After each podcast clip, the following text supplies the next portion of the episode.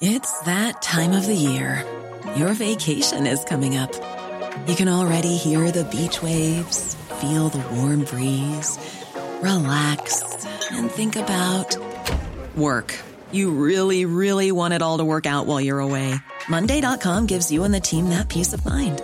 When all work is on one platform and everyone's in sync, things just flow wherever you are. Tap the banner to go to Monday.com.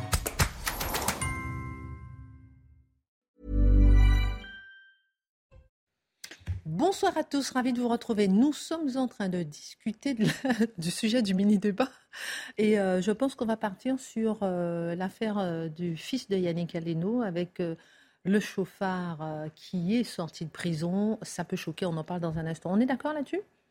Ça vous va? Ah, on fera ça comme sujet de mini-débat. Merci d'être avec nous, de tout partager avec nous. On lance la Minute Info. Adrien Spiteri.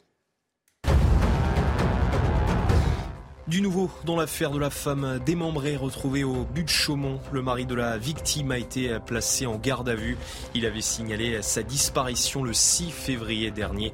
Le corps de cette femme de 46 ans avait été retrouvé en plusieurs morceaux dans des sacs poubelles. Le verdict est tombé au procès de la rue Erlanger. Essia Boulares est condamnée à 25 ans de réclusion criminelle. Elle est jugée coupable d'avoir provoqué l'incendie d'un immeuble le 5 février 2019. Dix personnes avaient perdu la vie dans ce drame. Le parquet avait requis 27 ans de prison. Et puis le G7 lance un appel au FMI. Les ministres des Finances des sept pays demandent un nouveau programme d'aide à l'Ukraine d'ici la fin mars. Ils ont publié un communiqué commun aujourd'hui. Demain, cela fera un an que l'invasion russe en Ukraine a commencé. du matin. Attention, retour sur le plateau. Je vois que vous avez été très sage à écouter euh, les informations du jour. Au sommaire ce soir, un couteau de 18 cm, le sang-froid de l'élève, la petite voix entendue euh, pour assassiner son enseignante en plein cours. La France reste sous le choc avec les précisions du procureur de la République cet après-midi au sujet de l'assassinat présumé de l'enseignante de Saint-Jean-de-Luz, Agnès Lassalle. Le suspect est accessible à une responsabilité pénale. Il était suivi par un psychiatre. Il avait tenté de se suicider il y a trois mois. Comment en est-on arrivé à assassiner au cœur d'un établissement scolaire Doit-on faire un triste parallèle avec les fusillades aux États-Unis? Est-ce ce qui nous attend? L'édito de Mathieu Boccoté. Alors que l'emballement médiatique écrase souvent le temps judiciaire, comment expliquer l'occupation totale de l'espace médiatique par l'affaire Palmade? En quoi le goût euh, pour les faits divers ou la personnalité du mis en cause ou bien une certaine idéologie? Comment justifier cette obsession médiatique En quoi incrimine-t-elle ceux qui regardent ou ceux qui diffusent l'édito de Guillaume Bigot Gérald Darmanin et la ministre des Sports Amélie Oudéa Castera caricaturés en plein match Liverpool-Real Madrid mardi soir au Royaume-Uni. Une banderole déployée avec un nez de Pinocchio, accusation de mensonge. Pourquoi la pilule du fiasco du Stade de France et les supporters anglais vieilles de 9 mois ne passent toujours pas. Le gouvernement a-t-il réellement caché la vérité sur le sujet? Que dit le dernier rapport de l'UEFA passé complètement au travers de l'actualité? Nous, nous allons y jeter un œil avec le décryptage de Charlotte Dornelas. La France grogne depuis des semaines et la prochaine manifestation euh, du 7 mars promet de mettre la France à l'arrêt. Malheureusement, ces événements nous rappellent février 1848. La France était déjà en colère. N'oublions pas que cela s'est terminé en révolution. Marc Menon raconte. Une minute de silence pour rendre hommage à l'enseignante Agnès Lassalle. Une minute de silence et après. De quoi cette minute de silence est-elle le nom? N'avons-nous pas euh, plus que cela comme arme de défense face à une société en détresse? La minute de silence Quelques fleurs, quelques nounours et une minute de silence L'indignation de Mathieu Bocoté. Une heure pour prendre un peu de hauteur sur l'actualité avec euh, nos mousquetaires. On commente, on décrypte, on analyse aussi. C'est maintenant.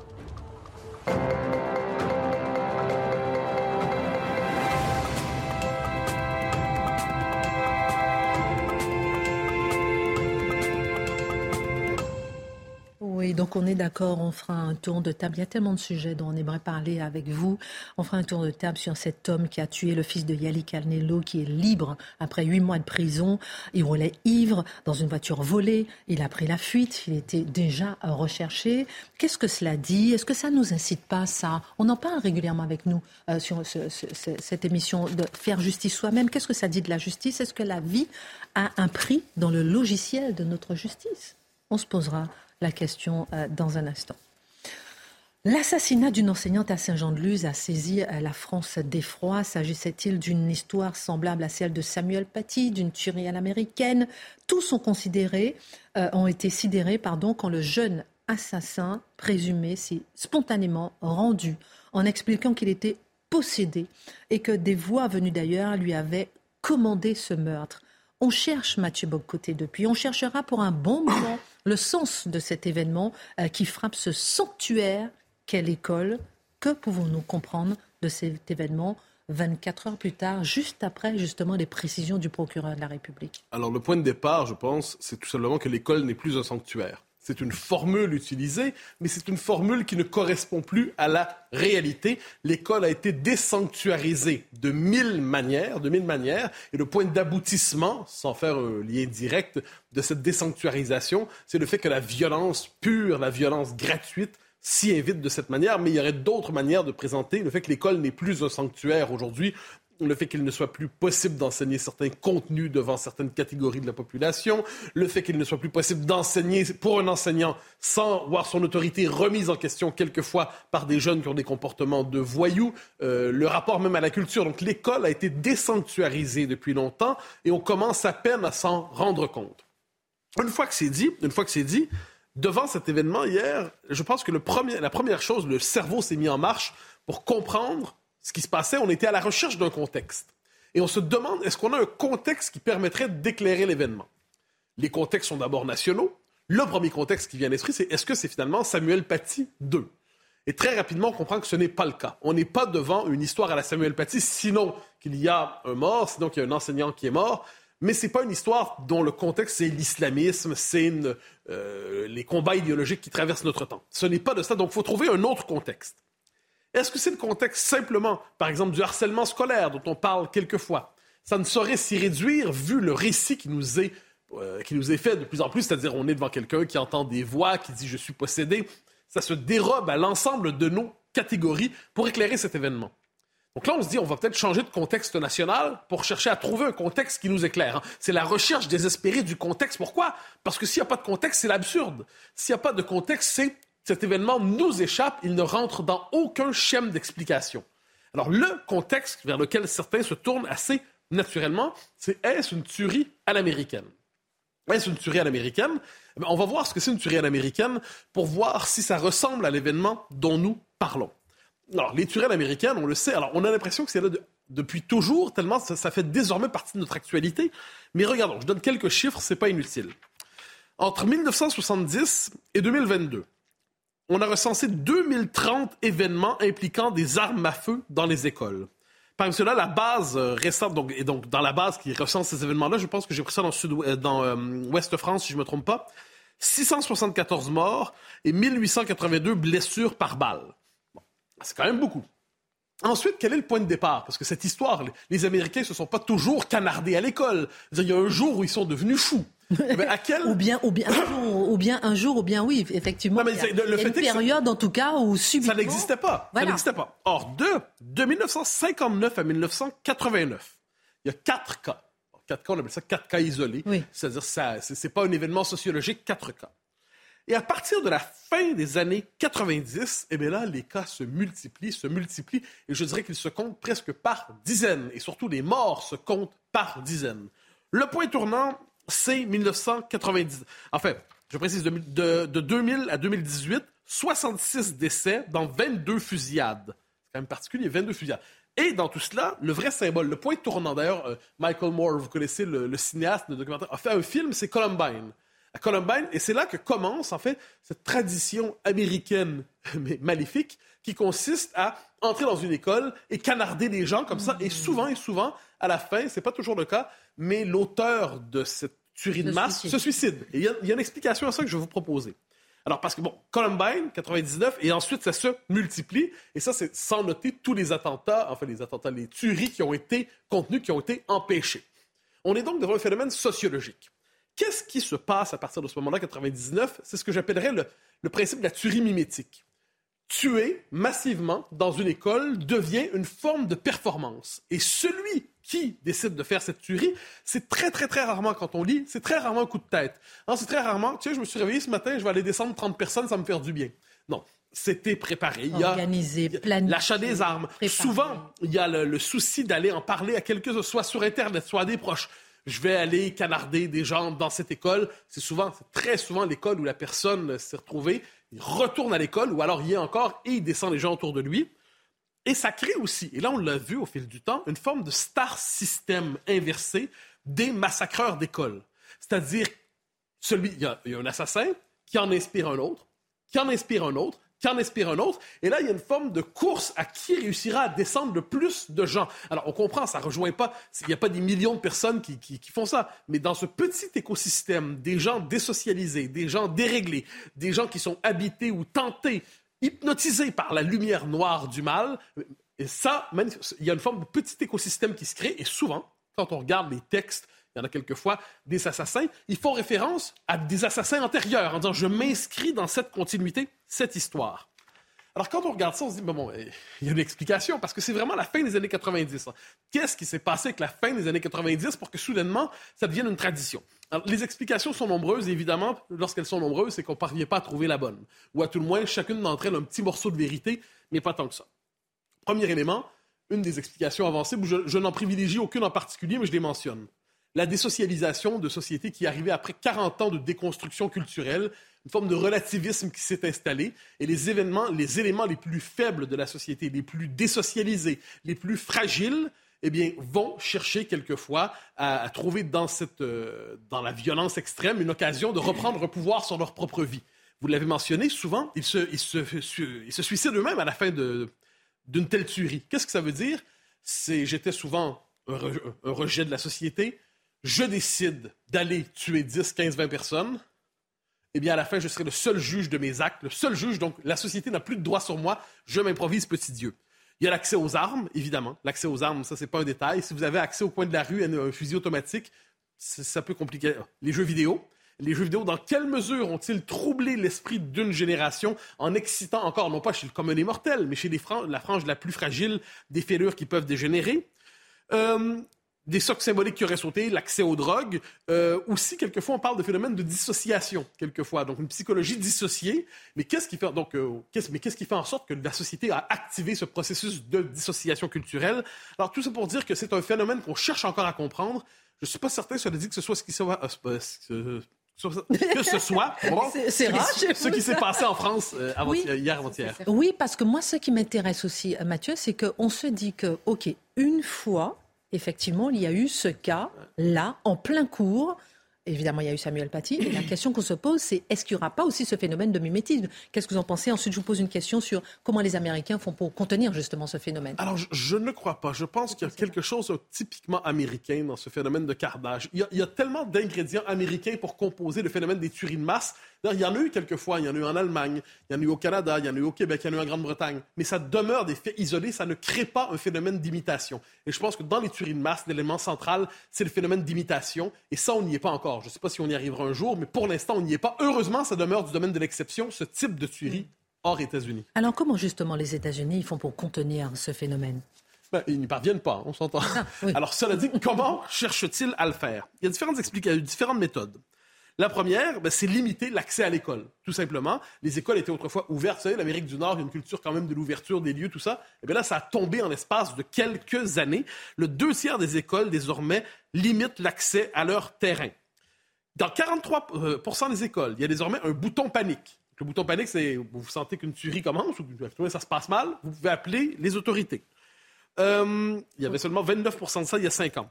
Il y a aussi, bon ça c'est assez particulier, les caméras qui sont de plus en plus présentes dans les écoles, donc des espaces sécurisés sur le mode quasi militaire. Il y a plus du tiers des écoles qui organisent des exercices d'évacuation neuf fois ou plus par année. Donc là, vous devez faire des exercices d'évacuation régulièrement au cas où il y aurait une tuerie dans l'école.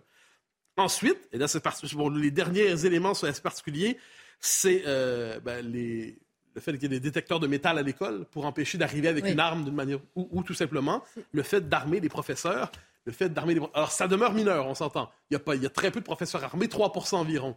Mais, mais, mais c'est une, une, proposition qui circule dans la vie américaine. Chaque fois qu'il y a une tuerie dans une école, il y a dans le débat public des gens qui disent si le prof ou un prof était armé, il aurait pu arrêter la tuerie assez rapidement. Donc vous voyez qu'on est dans un autre monde. Oui, et puis drôle de sentiment euh, quand on va à l'école, drôle ah de sentiment d'insécurité, euh, euh, soi-disant de sécurité apparente. mais dernière question, la violence à l'école ne prend pas toujours la forme de tuerie. De quelle autre manière se présente-t-elle? Mais sous la forme de ce qu'on appelle le, harcèlement scolaire. Hein. Le harcèlement scolaire, c'est une violence ordinaire qui, ne frappe pas l'imagination, heureusement, comme des assassins mais le harcèlement scolaire qui peut pousser au désespoir, qui peut pousser des jeunes au suicide. On se rappelle le cas du petit Lucas dont on parlait il y a quelques semaines à peine ici. Donc un harcèlement scolaire qui est amplifié aujourd'hui, qui est amplifié par euh, les réseaux sociaux, donc la cyberviolence, le cyberharcèlement. Et les systèmes scolaires cherchent une solution. Il y a, par exemple, le Danemark propose sa solution qui consiste à refaire de la salle de classe une communauté empathique ça sonne très, très, très scandinave quand même.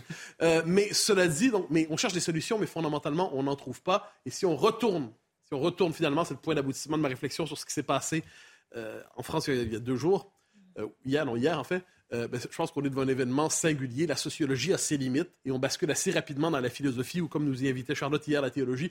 On doit basculer vers autre chose que la sociologie. On était devant un relatif inexplicable. Marc et Guillaume, vous voulez réagir Oui, moi j'ai un, petit point. Euh, quand j'ai fait l'enquête pour mon livre sur. Euh, Lequel Vous avez écrit 15 livres. Pardon? Lequel vous avez écrit 15 livres bah, comment, L'inquiétante histoire des vaccins, ah c'est une petite partie. Et je me suis intéressé à ces cas dramatiques sur les de 16 aux États-Unis. de tuerie aux États-Unis. Les 16 premiers cas de mitraille, les personnages étaient sous médicaments. Là, on retrouve cela. Et on s'aperçoit qu'il y a de plus en plus de médications très tôt, dès l'âge de 8 ans, de la ritaline ou des équivalents. Et aux États-Unis, un Américain sur 8 est sous antidépresseur dès l'âge de 12 ans. Vous vous rendez compte? Et il semblerait que, passé la très courte période où il y a une amélioration, ensuite il y a un esprit destructeur qui euh, provoque euh, ce type de drame ou simplement la destruction de l'individu, le suicide. Je crois qu'il y a une innovation étrange dans l'Amérique des années 70-80. C'est la première civilisation humaine à la surface de l'histoire qui a expérimenté un univers dans lequel les adolescents et les enfants sont livrés à eux-mêmes. C'est-à-dire que les adultes n'ont plus d'autorité au sens où il n'y a plus de transmission. La parole de l'adulte ne vaut pas plus que la parole de l'adolescent. Parce que l'adulte dit je m'efface devant la culture des adolescents. Les adolescents doivent faire société entre eux. Or, c'est très violent. Il y a des élèves qui sont bullied, comme on dit en Amérique du Nord, mm. c'est-à-dire qu'ils sont effectivement harcelés. Et ils finissent par exploser littéralement. Dans un instant, dans la deuxième partie, Mathieu, on a envie de vous entendre sur votre indignation à, la fin sur euh, cette minute de silence aujourd'hui, à 15 heures, dans les établissements scolaires. Est-ce qu'il ne nous reste plus que ça on en parle dans un instant. Euh, Guillaume Bigot, le musée Grévin à Paris a retiré la statue de Pierre Palmade. Les visiteurs se plaignaient de sa présence. Cette affaire est devenue une véritable affaire hors norme. Elle choque, elle interpelle, elle émeut, et les regards portés vers les vies intimes attisent la colère. Tous ces ingrédients tragiques ont entraîné un emballement médiatique qui a tout éclipsé. Comment expliquer cet emballement médiatique? Je pense que d'abord, on, peut le regretter. En tout cas, il ne s'agit pas de dire qu'il ne fallait pas parler de l'affaire Pierre Palmade, évidemment, mais pas autant, pas dans ces proportions. Ça devient dantesque. Enfin, là, on a l'impression que c'est un deuxième 11 septembre. Enfin, on en parle H24 pendant 10 jours, ça devient fou. Il y a un journaliste de France Inter, vous voyez, on n'est pas ici, euh, euh, on cite les confrères, qui a utilisé euh, un logiciel qui s'appelle Tagadet pour mesurer en fait l'impact médiatique d'une information. Le résultat est sidérant s'agissant de l'affaire Palmade. C'est-à-dire que l'affaire Palmade, on en a parlé deux fois plus que Mbappé, par exemple, au lendemain du, mondial, mais on en a parlé autant que Poutine au moment de l'invasion de l'Ukraine. Donc c'est devenu un phénomène littéralement obsessionnel. Donc je pense que ce n'est pas seulement la quantité, c'est la qualité, c'est la manière dont on en a parlé aussi, parce qu'il fallait en parler tout le temps, non-stop en fait. D'abord, les journalistes ne se privent pas de parler alors qu'ils n'ont rien à dire. Ils ne se privent pas d'interviewer le chauffeur qui a ramené les deux oiseaux qui étaient dans la voiture. Ça nous a appris quelque chose Rien. Ils filment les ordinateurs qui sont euh, prélevés la nuit au domicile de Pierre Palmade. Ça nous a appris quelque chose Rien. En fait, c'est pas grave. Comme ça marche, on continue.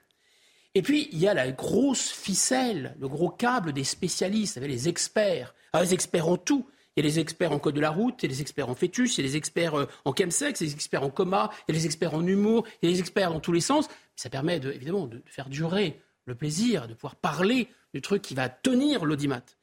Et puis enfin, il y a, comme dans tous les bons feuilletons, il y a le rebondissement. Alors là, à peine la veine semblait épuisée que, fantastique, bingo, on a le comble de l'abjection, la pédophilie.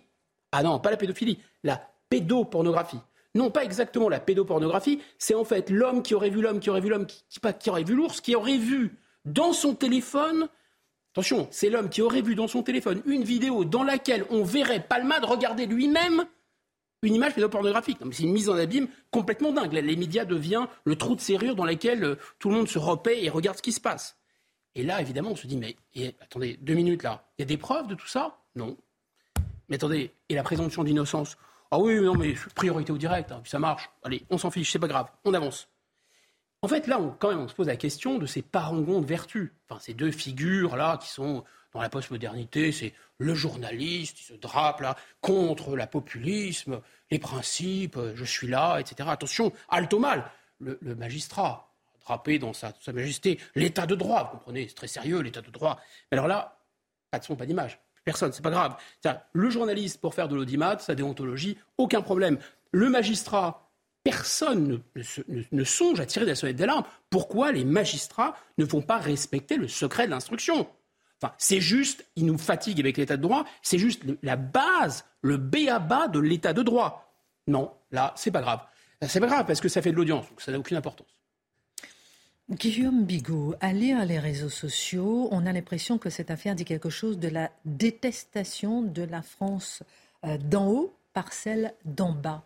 Est-ce que vous êtes d'accord avec cette analyse et est-ce que cette analyse n'est pas, d'une façon ou d'une autre, dangereuse?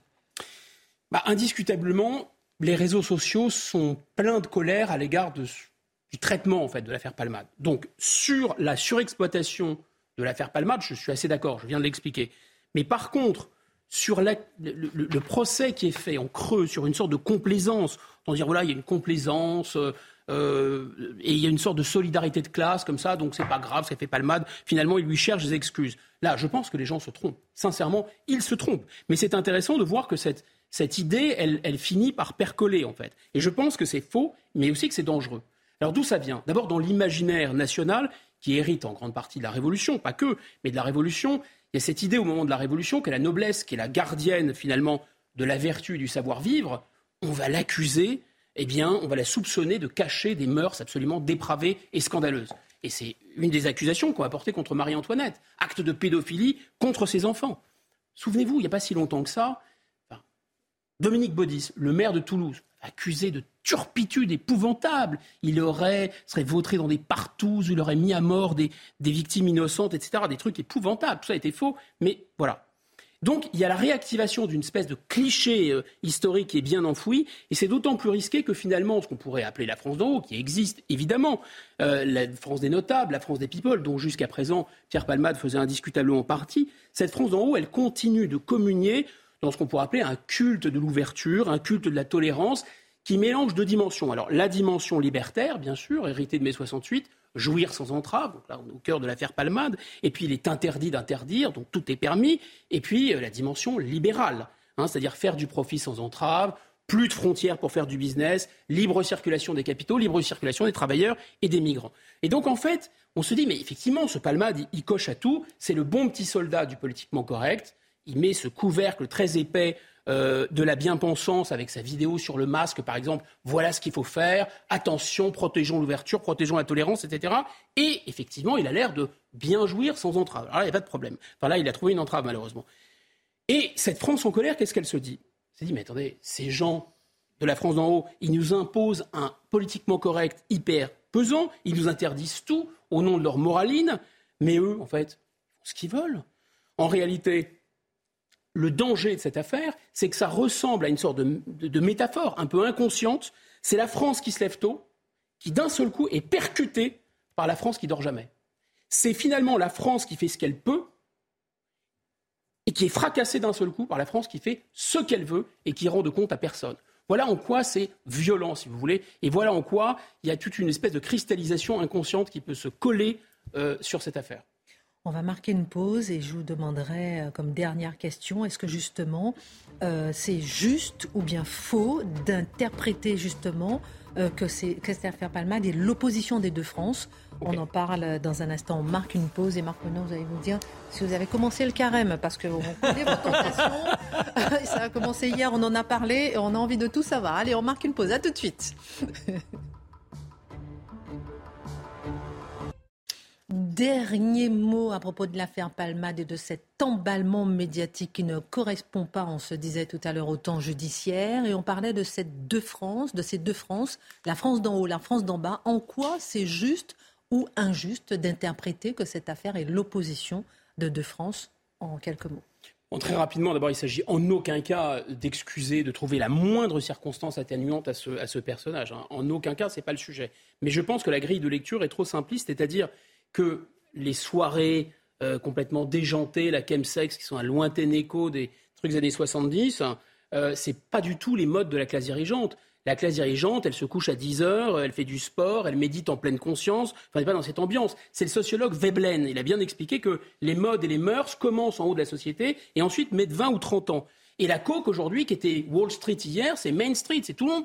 Pas, tout le monde, bien sûr, mais la, la classe moyenne. On n'est plus dans le porno chic de Sonia Riquel il y a 30 ans. Maintenant, c'est euh, Jackie Michel, c'est le porno des classes moyennes. Mm. Donc, si, si, vous voulez, il y a quelque chose, tout le monde est coupable dans cette affaire en réalité, de regarder ou d'être fasciné. La morale de l'affaire Palmade, c'est qu'en fait, ça mobilise une sorte de voyeurisme qui fait que c'est pas quelque chose de très ragoûtant, mais vous tournez, vous tournez la tête et vous regardez quand il y a un accident sur l'autoroute et tout le monde regarde. Ça concerne autant le bobo que le populo. C'est sûr, évidemment, euh, Palmade est responsable. Évidemment, les journalistes qui s'assiedent sur leur déontologie sont responsables. Évidemment, ceux qui ne font pas respecter la présomption d'innocence sont responsables. Évidemment que les politiques qui exploitent ce genre d'événements sont responsables. Les téléspectateurs qui préfèrent s'intéresser à ça qu'à la guerre en Ukraine sont responsables. Mais le problème, c'est qu'il n'y a plus de surmoi, il n'y a plus de frein, il n'y a plus de limite dans cette société. Et donc, il n'y a plus des individus qui se considèrent comme des victimes de tout, responsable de rien et qui demande d'ailleurs des coachs, ils demandent des cadres, ils demandent à ce qu'on les aide. Ce que Philippe Muret disait, le désir du pénal, il va être stoppé de l'extérieur parce qu'ils n'arrivent pas à stopper eux-mêmes. Voilà. Donc l'affaire Palmade, il me semble pour conclure que c'est une sorte de miroir, effectivement, grimaçant, horrible, déformant. Mais il y a quelque chose du fait de la société qui ne tourne pas rond et qu'on voit dedans. Merci beaucoup pour euh, cette analyse, mon cher Guillaume Bigot. Dans un instant, on attend toujours les tentations de Marc Menon en plein carême. on attend votre liste pour savoir si vous avez bien commencé le carême. deux plats de graines germées. oui, très, très, très intéressant. On a envie de dîner avec vous euh, ce soir. Alors, on parlera dans un instant avec vous euh, des 15 minutes, de la minute de silence qui a eu à 15 heures et c'est tout ce qui nous reste. On parlera avec vous, mon cher Marc, de la révolution Comment a commencé la révolution de 1848 Comme aujourd'hui, comme ce qui se passe aujourd'hui. On en parle dans un instant. Charlotte, maintenant une image sur laquelle nous allons nous arrêter. Si on peut la remontrer, cette image, on ne montre pas souvent des images ici. Mardi soir, regardez la banderole qui a été déployée lors d'un match de football. Voyons à nouveau s'affronter Liverpool et le Real. Une banderole qui visait la ministre, les ministres français des Sports et de l'Intérieur, nés de Pinocchio, euh, Accusation de mensonge, c'était le 28 mai dernier, et la pilule du fiasco du Stade de France vieille de 9 mois. Charlotte Dornelas ne passe toujours pas. Pourquoi? Bah, c'est vrai qu'on s'est rendu compte que certains euh, supporters, euh, en l'occurrence du Real Madrid, du oui du Real et de Liverpool, avaient la mémoire un peu plus longue que nous. Nous, l'espace médiatique qui a fait euh, qui n'a parlé que de ça euh, pendant quelques jours et qui n'a pas tellement suivi l'histoire. Souvenez-vous, au début, il faut juste faire un rapide euh, retour en arrière. Il y avait la version officielle qui était les supporters anglais, c'est le fiasco, c'est eux. C'était donc les supporters britanniques. Il y avait un relais assez sage médiatique de la parole officielle sur ce qui s'était passé dans la soirée. Et il y avait quelques trublions, parmi lesquels nous étions, qui disaient Est-ce que vous êtes sûr que ça s'est bien passé comme ça Puisque les témoignages accumulés nous racontent une toute autre histoire, que ce soit du côté policier, du côté supporter. Et là sont sorties les accusations habituelles. On était d'extrême droite d'un côté, on était euh, mauvais coucheur de l'autre, évidemment anti-Seine-Saint-Denis. Enfin, vous aviez tout. Il n'y avait pas euh, récupération Il y avait de la récupération, évidemment. Ça, ça va sans dire. Ça va sans dire. Il y avait de la récupération. Et donc, quelques mois après, tout le monde est bien calmé. Il se trouve qu'il y a un rapport qui a été fait par euh, des instances euh, lancée par l'UEFA elle-même euh, pour savoir ce qui s'était passé dans la soirée. Et là, ça n'intéresse plus grand monde. Alors, il y a des papiers qui sont sortis, les journalistes du Monde notamment qui ont eu accès au rapport intégral qui fait 200 pages, qui l'ont euh, détaillé. Et ce rapport est très intéressant sur ce qui s'est passé dans la soirée, puisque ça n'est pas du tout l'histoire officielle qu'on nous a servi dans les jours qui ont suivi. Donc, même quelques mois après, il me semblait intéressant de se pencher dessus notamment, un, parce que la vérité de ce qui s'est passé dans cette soirée nous intéresse, deux, les raisons de ce qui s'est passé restent valables aujourd'hui. Trois, il y a la Coupe du Monde euh, de rugby et les Jeux Olympiques qui arrivent. Donc c'est évidemment une question, la question de, l'encadrement, on va dire, des événements sportifs, qui va euh, se poser à nouveau. Or, à l'époque, on avait euh, le préfet euh, qui avait reconnu, alors j'ai noté les phrases exactes, que la responsabilité des Anglais avait été un peu exagérée. ça, c'était quelques semaines après, entre deux déclarations, un peu exagérées. La ministre des Sports avait, au plein cœur de l'été, présenté des timides excuses en disant oui, bon, euh, on n'aurait peut-être pas dû parler comme ça. Le ministre de l'Intérieur, on on l'a pas trop entendu dans la foulée, alors que c'était le plus véhément sur le sujet. Et personne n'a repris ces accusations pour ce qu'elles étaient et n'a rendu justice. Alors on comprend bien qu'il y a les supporters, la pilule est assez mal passée, étant donné la soirée qu'ils ont passée, se faire en plus accuser d'être responsables, d'avoir été agressés, euh, de ne pas avoir pu rentrer dans le stade, d'avoir reçu les gaz lacrymaux des policiers qui étaient prévus euh, pour des émeutes qui n'ont pas eu lieu et donc inadaptés aux émeutes qui ont eu lieu. Euh, on comprend qu'être en plus accusé de la responsabilité de son agression, c'est assez désagréable. Surtout que ce rapport est sorti il y a dix jours et que les supporters, eux, ont dû suivre un peu ce qu'il y avait dans le rapport. Ils savent exactement. Donc, j'ai vu certains euh, relais, on va dire, du rapport, notamment dans la presse écrite, expliquer qu'ils étaient, euh, ils accusaient les ministres d'avoir menti, notamment dans le stade. Alors, pour être très exact sémantiquement, ils n'accusent pas les ministres d'avoir menti. Ils se basent sur un rapport pour exposer un mensonge, en l'occurrence de certains ministres, qui est désormais absolument renseigné c'est deux choses un peu différentes. C'est parce que quand on dit il accuse un tel de mentir, euh, la charge repose sur lui. Or là, on a des faits bien établis qui sont accessibles à tous. Si j'ai bien compris, vous allez nous démontrer que le gouvernement a menti en vous basant sur le rapport. C'est ça, c'est-à-dire que le rapport, le rapport, en gros, alors il est commandé par l'UEFA, donc instance qui est accusée notamment par les supporters. Euh, elle est, le, le, rapport est dirigé par l'ancien ministre des Sports du Portugal et il est mené pendant huit mois auprès de tous les protagonistes, on va dire, de la soirée. Et il est mené par, il y a des juristes, des universitaires, de représentants d'associations de supporters et sur la base de milliers de contributions des supporters qui étaient présents ce soir-là. Ils ont reçu, ils ont étudié au minimum 8500 contributions. Ce qui est très intéressant, et ce qui me semble le plus probant dans cette histoire, c'est qu'ils notent déjà qu'ils ont été étonnés de la convergence absolue de tous les témoignages tous les gens qui ont écrit individuellement racontent exactement la même histoire. Donc au bout d'un moment, euh, moi je veux bien, euh, je veux bien qu'on laisse la place au complot, mais là quand il y a 8500 témoignages qui arrivent à la fois d'Espagne et euh, d'Angleterre et qui vous racontent la même soirée, a priori il y a quelque chose à retenir de ces témoignages.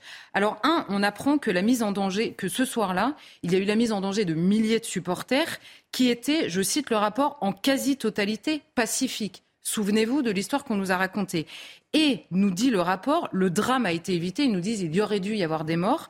Il a été évité grâce à une solidarité sans faille et à une capacité de discipline exceptionnelle des supporters eux-mêmes. Ce soir-là, notamment parce qu'au moment des agressions, des raids qui ont été faits, les supporters, euh, notamment masculins, pardon aux féministes, hein, mais se sont organisés pour essayer de défendre les plus fragiles des supporters qui étaient euh, en train d'être pillés. La deuxième chose, pourquoi un tel fiasco? Alors là, c'est intéressant.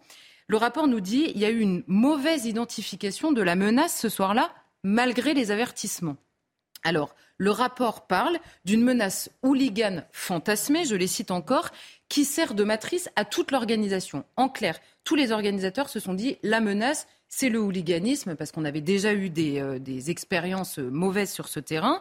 Et donc tout le monde s'est focalisé là-dessus, sauf qu'on avait une note de la délégation du Conseil de l'Europe en France qui nous disait, je cite encore, qui pointait les violences systématiquement commises par des bandes de délinquants à l'encontre des supporters étrangers en visite. Vous ajoutez à ce constat-là, dans plusieurs événements sportifs, le lieu euh, de euh, ce match qui était au Stade de France et donc en Seine-Saint-Denis, c'est insulter personne que de euh, constater factuellement qu'il y a une surdélinquance dans ce département-là. Donc vous ajoutez cette note du Conseil de l'Europe en plus, vous, vous faites ça en Seine-Saint-Denis. La menace du hooliganisme, pourquoi pas? Mais c'est évidemment pas la seule, normalement, que vous prenez en compte. Eh bien, c'est la seule qui a été prise en compte. Ensuite, on apprend dans ce rapport que les faux billets, vous savez, les fameux faux billets, euh, étaient un prétexte. Euh, je cite le rapport, ils nous disent euh, ceux qui ont avancé ces chiffres ont agi de manière irresponsable afin de s'exonérer de la responsabilité des défaillances. Parce qu'il avait parlé de 30 à 40 000 faux billets. C'est ça. Alors, le ministre nous parlait de 30 à 40 000 faux billets. L'UEFA elle-même avait dénombré dans les jours qui suivaient 2500 présentations de QR code faux. Donc déjà de 30 à 40 000, on passe à 2500. Et là, l'enquête, au bout de huit mois d'enquête, nous dit qu'il n'y a aucune trace de la fraude massive et industrielle dont nous avait parlé Gérald Darmanin. Aucune trace.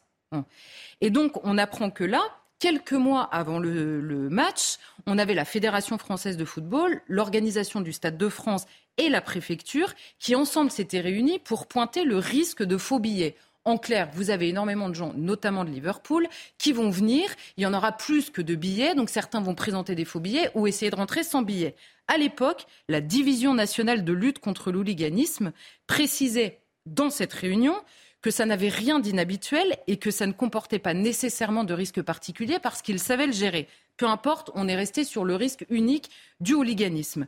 Résultat, qu'est-ce qui s'est passé? Le dispositif de sécurité a été mis en place pour contrer des fraudeurs dont on nous disait qu'ils risquaient de ne pas exister et dont on nous dit après qu'ils n'ont pas existé. Donc ce dispositif, c'était quoi? Des cordons de vérification initialement, donc vous savez, le, RER e qui était en grève, donc ils ont pris un autre RER, e donc ils sont passés euh, par un autre chemin. On a mis en place des filtrages pour vérifier les billets dès le début. Et là encore, vous aviez un rapport établi par la Fédération des supporters européens qui disait attention, le risque là, c'est pas le hooliganisme ou les faux billets, c'est le risque élevé de congestion et de piétinement. Ignorer le risque, c'est le hooliganisme. Donc, en effet, il y a eu et congestion et piétinement des supporters. Ensuite, le rapport précise que les agressions des supporters, elles, ont commencé dès le début de l'après-midi et non pas en fin de soirée, euh, comme on nous expliquait. Pourquoi? Parce que la menace n'ayant pas été anticipée, les forces de police n'étaient pas présentes le long du cortège. Donc quand les agressions ont commencé, les forces de police euh, ne pouvaient pas réagir. Et lorsqu'il y a eu les, premiers affrontements avec la police qui a fini par arriver, le stade, ayant peur des fameux faux billets, a fermé l'entrée dans le stade. Donc vous avez à la fois les gens qui arrivent, euh, euh, qui se pressent contre le stade, la police complètement débordée par les agressions parce qu'elle arrive trop tard, qui euh, envoie les gaz lacrymaux, et au milieu les pauvres supporters avec leurs billets qui sont pris dans les taux. La, dernière chose que l'on apprend, les tentatives, les fameuses tentatives d'intrusion dans le stade, qu'apprend-on dans le rapport? Parce qu'en effet, il y a eu des tentatives d'intrusion avec ou sans faux billets eh bien, ce sont les mêmes délinquants qui agressaient dehors. Et là, je cite un représentant de la Fédération française de football présent qui témoigne dans ce rapport et qui dit ils étaient prêts à en découdre, ils ne craignaient pas du tout la police. Alors nous, on les connaît un peu, hein. ils ne craignent pas du tout la police, ça c'est sûr. Observe donc cet homme. Les policiers ont utilisé des gaz lacrymogènes parce que c'était la seule solution pour les éloigner des clôtures. Donc ça n'était pas adapté, évidemment, puisque les policiers étaient là pour les faux billets et non pas pour les agresseurs. Et enfin, après le match, comme L'idée, c'était le hooliganisme et l'intrusion des supporters avec des faux billets, les fameux supporters britanniques. Eh bien, la police anti-émeute a été placée dans le stade, puisqu'on risquait l'envahissement de la pelouse. Donc, sur le chemin du retour, nous apprenons, les supporters ont été de nouveau agressés, dépouillés et molestés.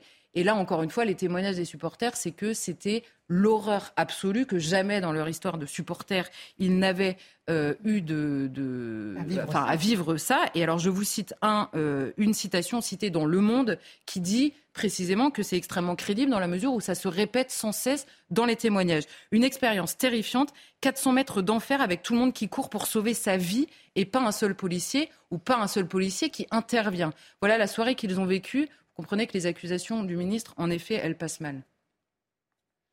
Une mauvaise préparation, une mauvaise gestion, des mensonges. Est-ce qu'il faut s'inquiéter pour les événements à venir?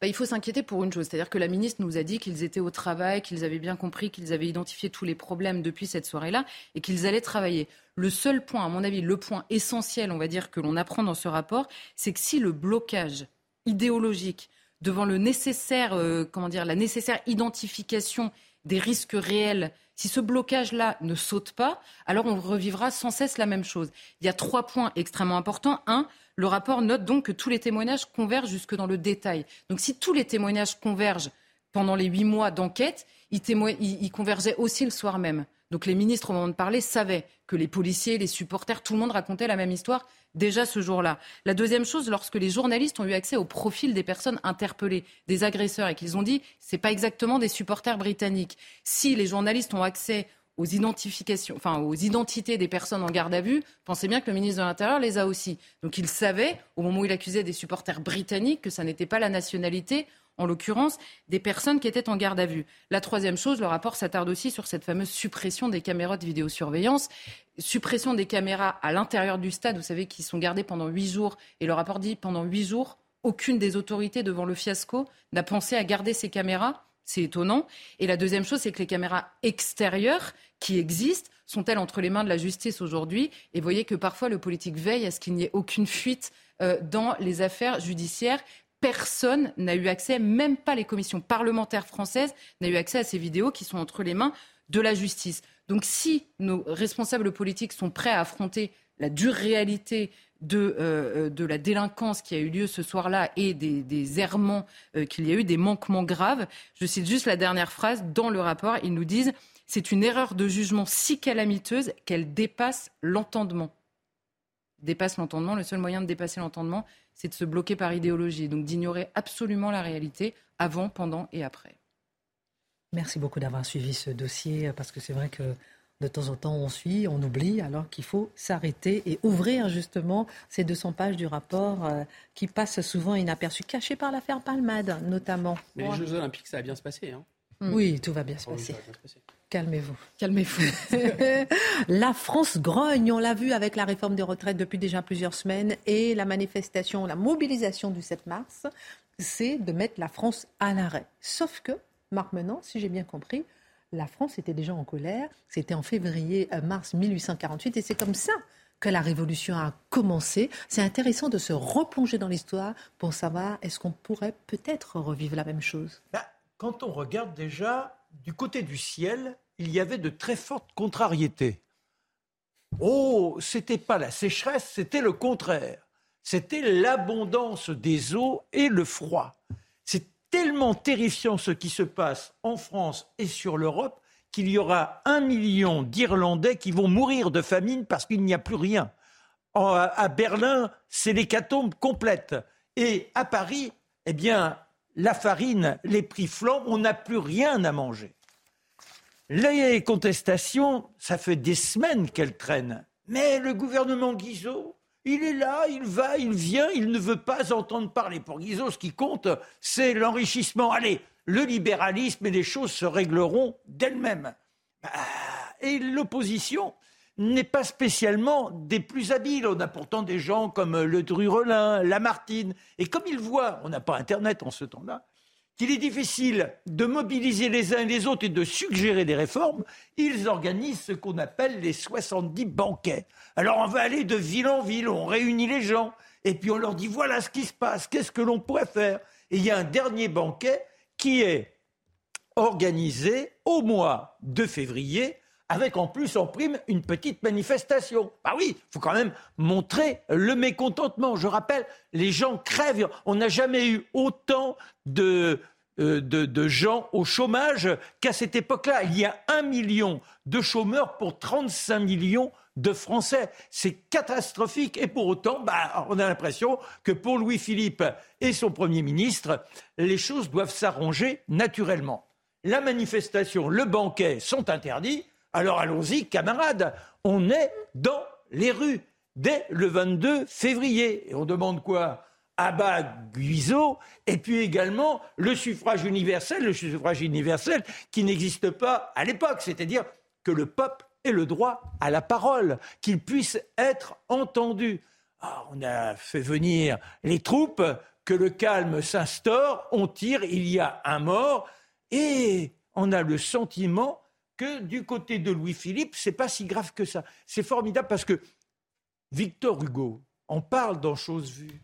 Il a été voir euh, le roi, et le roi, qui ne semble pas spécialement inquiet, le roi dit même, à un moment, quand euh, on l'informe de ce qui s'est passé, il dit Ah, quelques agitations encore, quelques agitations encore. Vous voyez l'écho entre ce qui se passait à l'époque hein, et ce que l'on voit aujourd'hui. Ça n'existe pas. Mais le peuple, lui, a décidé de se faire entendre. Et le 23, ça déferle de façon en vague.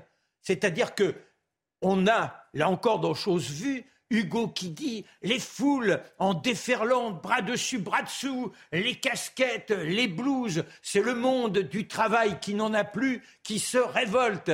Et ici et là, vous avez quoi? Eh bien, des troupes qui bouchent les artères. Et boulevard des Capucines, à 9 h le soir, on a quelques individus qui prennent des objets, qui les jettent, et on entend un coup de feu. Est-ce qu'il est parti d'un de ces agitateurs? Est-ce l'un des soldats qui subit depuis si longtemps l'agression, entre guillemets, des mécontents? Toujours est-il que pour les soldats, c'est le coup d'envoi de la répression. Et là, on tire, on tire. 50 morts, c'est épouvantable. Et on prend les morts, on cherche une charrette et on défile durant toute la nuit en criant on égorge le peuple, on égorge le peuple. Ce qui est formidable, c'est que Thiers, qui, on a obtenu la démission de Guizot, Thiers, qui lui succède de façon provisoire, il est parti se coucher quand on lui a dit que l'armée avait tiré. Il a dit bah maintenant voilà, c'est réglé. Le roi lui-même s'est fait servir deux petites poules bien dodues et hop, c'était pas le carême apparemment.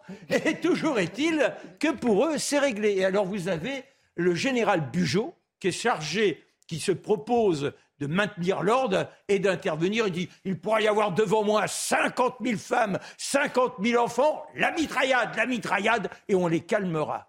Sauf que ça ne se calme pas.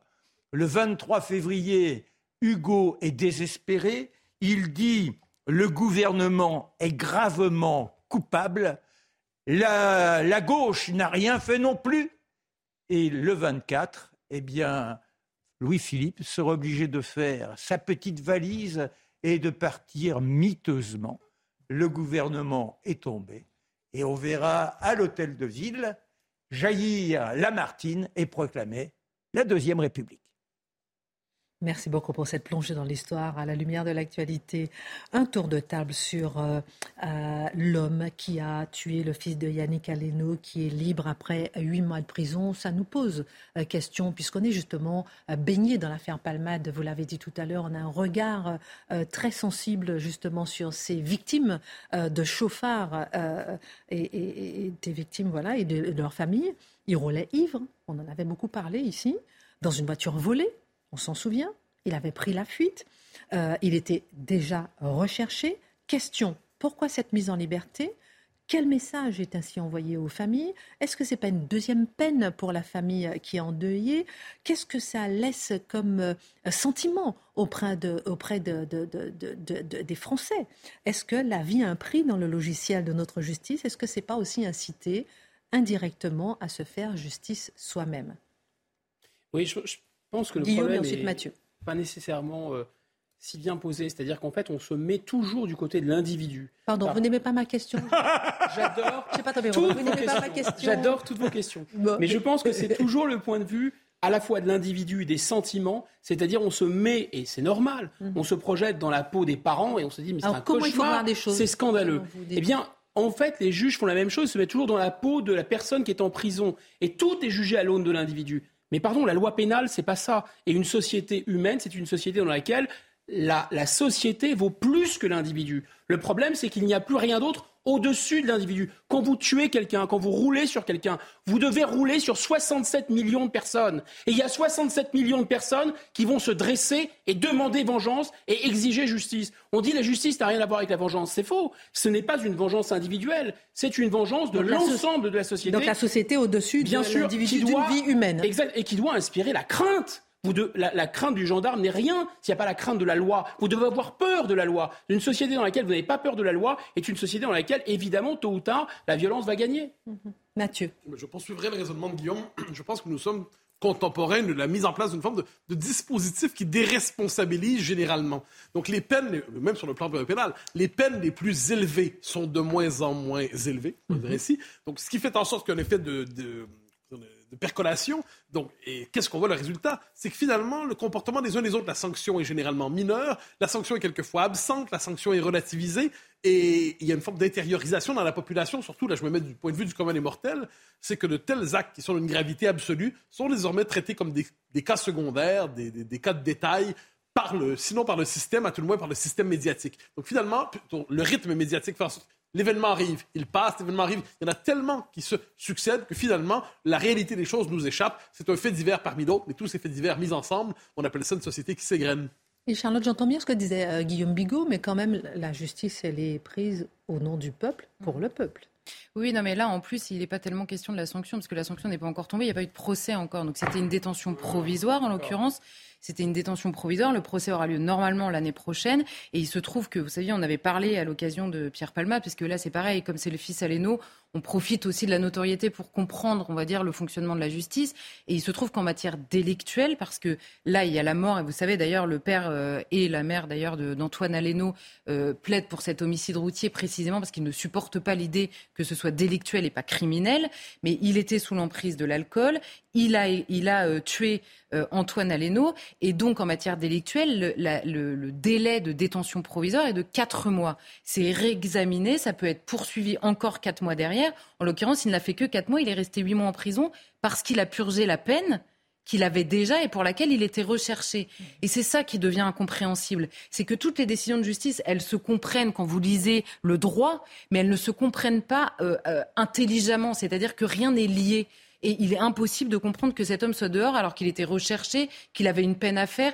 Et, mais c'est le droit et non pas la justice. Et c'est ça le problème. Oui, mais au-delà de ça, c'est au-delà du cas particulier et de l'émotion. C'est que dit cette histoire on a de plus en plus de gens qui boivent, on a plus en plus de gens qui se droguent. Pourquoi ils boivent? Pourquoi ils se droguent? C'est parce que il n'y a pas de réalisation personnelle. On est dans un monde où il y a une désespérance totale. En plus, on y met des médicaments. Donc il nous faut quand même essayer de voir comment demain on pourra avoir un monde dans lequel il y ait moins de délinquants, moins de gens qui se tournicotent la tête avec tous les ersatz possibles et inimaginables. Merci beaucoup, euh, euh, euh, Marc. L'indignation de Mathieu Boccoté. Une minute de silence a été décidée aujourd'hui pour honorer la mémoire de l'enseignante assassinée, et cela dans tous les établissements scolaires. Elle est naturellement respectée, cela va de soi, mais certains, et peut-être en êtes-vous, Mathieu Bocoté, voient les limites de ce rituel qui se répète, qui relève davantage de la déploration que d'une véritable réaction politique. Oui, mais je pense que vous avez le bon terme, c'est une déploration. C'est alors il faut inscrire encore une fois le malaise qu'on a quand on a aujourd'hui, j'entends minute de silence ou marche blanche. Ma première réaction est mauvaise. Je, je, ça m'honore pas, mais je me dis, bon, tout ce qu'on a à offrir, à offrir devant des événements comme ceux-là, c'est la mise en scène de notre impuissance sous le signe d'une vertu revendiquée. Mm. Bon. Alors, il y, y, a une raison qui nous a poussé à cette espèce de malaise. C'est le point de départ, c'est évidemment 2015. 2015, la réaction débile, la réaction coupable, la réaction condamnable de ces zigotos qui disent Vous n'aurez pas ma haine. Alors, après 2015, dire vous n'aurez pas ma haine, ça relevait en fait de la conjugaison de l'esprit munichois, d'une absence totale de virilité, d'une absence totale de sens d'autodéfense, d'une absence totale de sens vital, et on nous a présenté ça comme la réaction la plus vertueuse qui soit. Et là, c'est un point de départ. Donc, chaque fois qu'il y avait un attentat, on nous expliquait chaque fois qu'il fallait répondre par les sanglots. Bruxelles, 2016, euh, attentat à l'aéroport. Rappelez-vous ce qui se passe. Les médias sociaux sont inondés de Tintin qui pleure. Et là, donc la réaction, c'était il faut pleurer. C'est la politique des lamentations. Et là, qui ne mettait pas en scène Tintin qui pleure et qui demandait plutôt que Tintin frappe dans la mesure où il fallait que ce soit Tintin qui s'en charge, eh bien, euh, là, c'était oh, vous manquez d'empathie devant la nature des événements. Ensuite, la politique de la peluche, la politique de la peluche, la politique de la doudou. Et là, autrement dit, chaque fois qu'il y avait un événement qui était de nature, qui heurtait la société dans son être propre, un événement qui relevait du terrorisme que l'on, la vague qu'on a connue pendant des années, eh bien, tout ce qu'on avait à faire, finalement, c'était justement mettre en scène à la manière, sur l'impuissance vertueuse. C'est comme ça que j'appelle ça. Mmh. Ensuite, l'énergie qui restait, c'était pour dénoncer la société en disant qu'elle était peut-être coupable de ce qui lui arrivait. Chaque fois qu'il y avait un attentat, vous aviez toujours quelques, quelques intellectuels euh, qui étaient prêts pour nous à nous expliquer qu'en fait, si on se fait attaquer, c'est parce qu'on est coupable. Si on nous attaque, c'est parce qu'on a fait quelque chose de grave. Nous ne sommes pas la cible pour rien. Nous ne sommes pas la victime d'attentats pour rien. Donc là, le peu d'énergie qui restait dans la société, dans le système médiatique, c'était pour diaboliser ceux qui demandaient qu'il se passe quelque chose. Dernier élément, rappelez-vous l'affaire Lola. Le, système politique, en l'espace de, que dis le système médiatique, en, en moins de 24 heures, toutes ces énergies, il les a utilisées pour une seule chose, diaboliser, présenter comme des monstres, criminaliser ceux qui expliquaient que l'affaire Lola avait une dimension collective et politique. Ils appelaient cela récupération. Donc, ça ne veut pas dire, ça ne veut pas dire qu'il n'y a pas des moments où la minute de silence ne s'impose pas. Mhm. Ça veut dire que ça nous a conditionnés pour d'excellentes raisons à se méfier de, dans la minute du silence lorsqu'il n'y a qu'elle qui nous est proposée. Et euh, justement, est-ce que là, cette fois-ci, c'est différent? Un peu. Un peu. C'est pour ça que je vous ai dit, je, on était à mi-chemin entre l'indignation et le, malaise, dans mon cas. C'est-à-dire, d'un côté, il y en a marre, mais il y en a marre toujours qu'il y ait des minutes de silence seulement à nous proposer. C'est-à-dire, ils nous proposent des journées de silence, une année de silence. Plusieurs d'entre eux pourraient se taire en général, ça ne ferait pas de mal, si je peux me permettre. Une fois que c'est dit, là, on n'est pas, c'est ce que je vois moi, depuis 24 heures, on n'est pas devant rien du tout qui ressemble à un attentat. On n'est pas devant un phénomène qui nous a conduit à avoir cette exaspération devant la minute de silence. Donc, tant qu'à avoir une minute de silence, aussi bien appeler ça une prière. Hein. Autrefois, au moins, ça réfère à quelque chose d'autre que l'expression de notre propre subjectivité, mais ça nous conduirait sur un autre, un autre domaine. Peut-être celui de l'efficacité. Mathieu Devez.